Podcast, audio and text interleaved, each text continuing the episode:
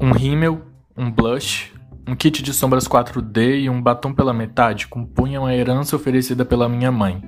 Você precisa ganhar um pouco de cor, ela declarou para minha cara de papel. Eu não via sentido em colorir o rosto ou em limitar as minhas formas para que fossem finas e sinuosas. Pretendia assim ser um corpo em aberto, que não dá para definir onde fica o começo e onde está o término. Meu irmão vivia sem qualquer artifício e eu também não tinha motivos para me render a tantos enfeites e coberturas, disfarces, reduções de certas partes do meu corpo e aumento de outras. Descontínua e ilimitada, cheia de arestas e linhas vazadas, rejeitei todas essas intervenções. Passei a usar o kit de maquiagem feito guache no papel. Criei boas artes.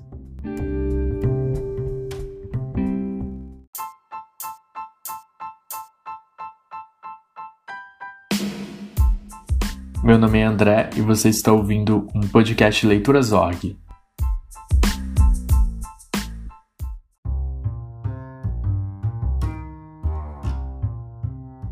Ana, saindo de casa depois de um dia de chuva, encontra uma pedra estranha no jardim.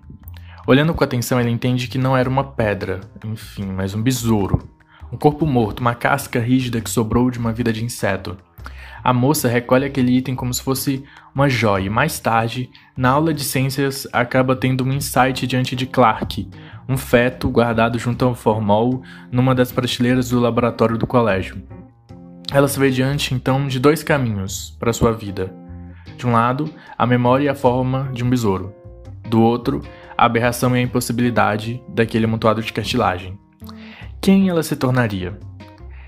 Essa primeira cena de Elas Marchavam Sob o Sol dá o tom das interrogações que a Ana fará ao longo de um ano inteiro, mês a mês, até completar 18 anos. Longe de ser uma adolescente boba, essa primeira protagonista toma decisões ativas e faz questionamentos importantes sobre o seu lugar no mundo a partir das cenas que ela observa no seu cotidiano, que é urbano, que é familiar e de classe média. Mas ela não é a única que vai viver esses últimos 12 meses antes da maioridade neste livro, né? A Joan, a outra protagonista, também vai registrar uma jornada de amadurecimento ligada a esse ambiente que é totalmente diferente, um ambiente que dialoga com a natureza ancestral, com o misticismo, com a espiritualidade Enquanto a Ana aparece pela primeira vez numa escola equipada, né? A primeira cena de Joan é mostrando os rituais de embalar e deformar os corpos na sua região. A Joan se mostra acostumada, é, preparada para lidar com os cheiros, com as texturas que geralmente causam asco e desconcerto nas pessoas, né? Não fica tão evidente as origens e as localizações desse grupo, mas a gente logo entende que eles continuam com práticas semelhantes desde a época dos faraós, utilizando elementos naturais como cânfora, mel, ervas, para honrar os mortos e enfeitar o chão, como elas dizem. Não se trata exatamente de uma mumificação, mas um, um, trato respeitoso com os corpos, porque a Joan logo declara que a morte é um processo de transformação, um corpo que não pode ser contido. É um processo que não pode ser interrompido, assim como todos os outros corpos que vão aparecer durante o romance. É, se a morte, né, aqui é entendida como uma mudança de estado, a vida não é nada além de uma sucessão de pequenas mortes, e essa ideia é repetida de formas diferentes e criativas ao longo da história, por meio de diversas situações e comentários sobre a nossa organização social, principalmente no que diz respeito às mulheres.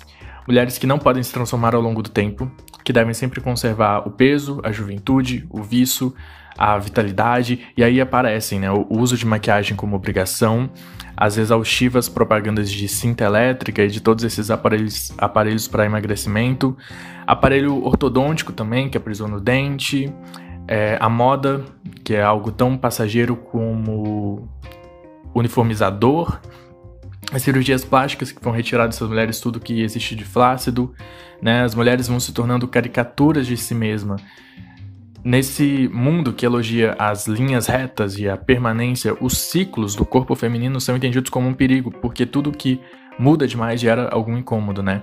E aí vem absorventes, pílulas, sabonetes íntimos, silêncios, piadas, tudo que esconde a menstruação da vista dos homens, né? Tudo que torna o sangue um tabu, toda a ironização em volta da TPM acaba aprisionando. no livro são essas as nossas fogueiras contemporâneas. O consumo, ele se torna uma prisão também, né? Como na cena de uma mãe que está sempre renovando e se cansando dos objetos, ou então os carros que se aceleram o, e vão mudando o tempo de trabalho nas grandes cidades. E tudo isso vai extrapolando também para as formas de relacionamento que acabam seguindo a mesma lógica, né? Como nos perfis em redes sociais, que menos explicam quem são seus donos e mais tentam vender esses donos como alguém descolados, né? São perfis que criam ideias sólidas de alguém.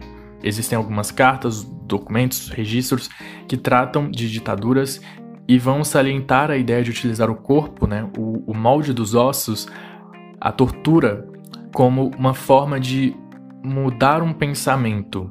É como se causar a dor no corpo pudesse transformar esse pensamento, né, de defender os seus, para que esse pensamento se esgote. Causar uma confusão mental por meio de cifras e códigos para que o pensamento se transforme em contradição. Essas mulheres vão ser reviradas pelo avesso por conta de algo que não pode ser aprisionado, que é fluido, as suas ideias. É pelo acúmulo de todas essas cenas de personagens, de narradores humanos e não humanos, viventes e não viventes, que a gente vai compreendendo o mosaico que elas marchavam sobre o sol representa, com maestria. Isso desde o início do livro, inclusive, né, nas primeiras páginas, no capítulo narrado pelo feto, o Clark, né, onde ele conta que a sua composição física não é só tecido e cartilagem, mas também histórias, preservadas nesse mesmo formal que ele, né. Algumas pessoas leriam isso como lembranças de encarnações passadas, mas ele afirma ser uma memória celular. São coisas que ele aprendeu com a sua mãe quando ela ainda estava grávida. Ele busca nela a sua formação.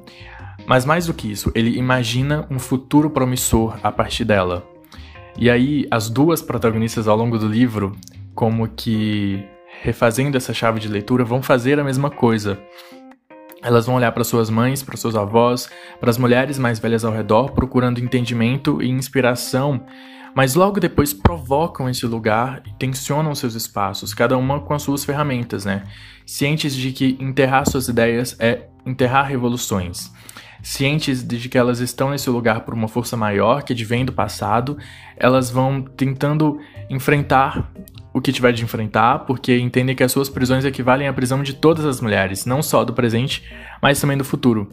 Elas trazem o passado em seus corpos, nos tecidos rompidos, nas cicatrizes, nos disfarces, elas, mas elas também se reconhecem como ancestrais das adolescentes que ainda virão.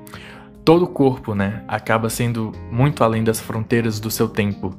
E é por isso que elas seguem firmes nesse processo de florescer e mudar definitivamente a ordem das coisas. Colaborar em vez de consumir, imaginando possibilidades de recomeço. Este livro da Cristina Judar é excelente e é um livro sobre não se deixar estagnar, sobre não repetir a norma geral sem reflexão, sobre não assimilar os papéis sem o questionar, né? É isso. Cristina Judar já explica isso desde o título, que não é caminhada e não é passeio não é corrida, né, que, né, não é competição. Todas as mulheres, pelo tempo, estão conectadas por essa mesma marcha, porque marcha é uma forma de luta.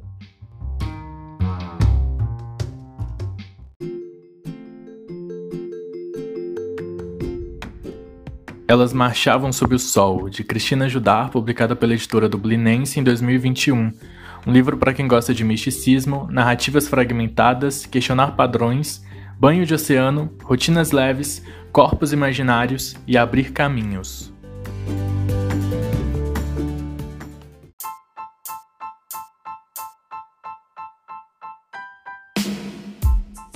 Você ouviu um podcast Leituras Org. Para mais conteúdo de arte e literatura, acesse nosso site leituras.org ou siga o nosso Instagram, leiturasorg.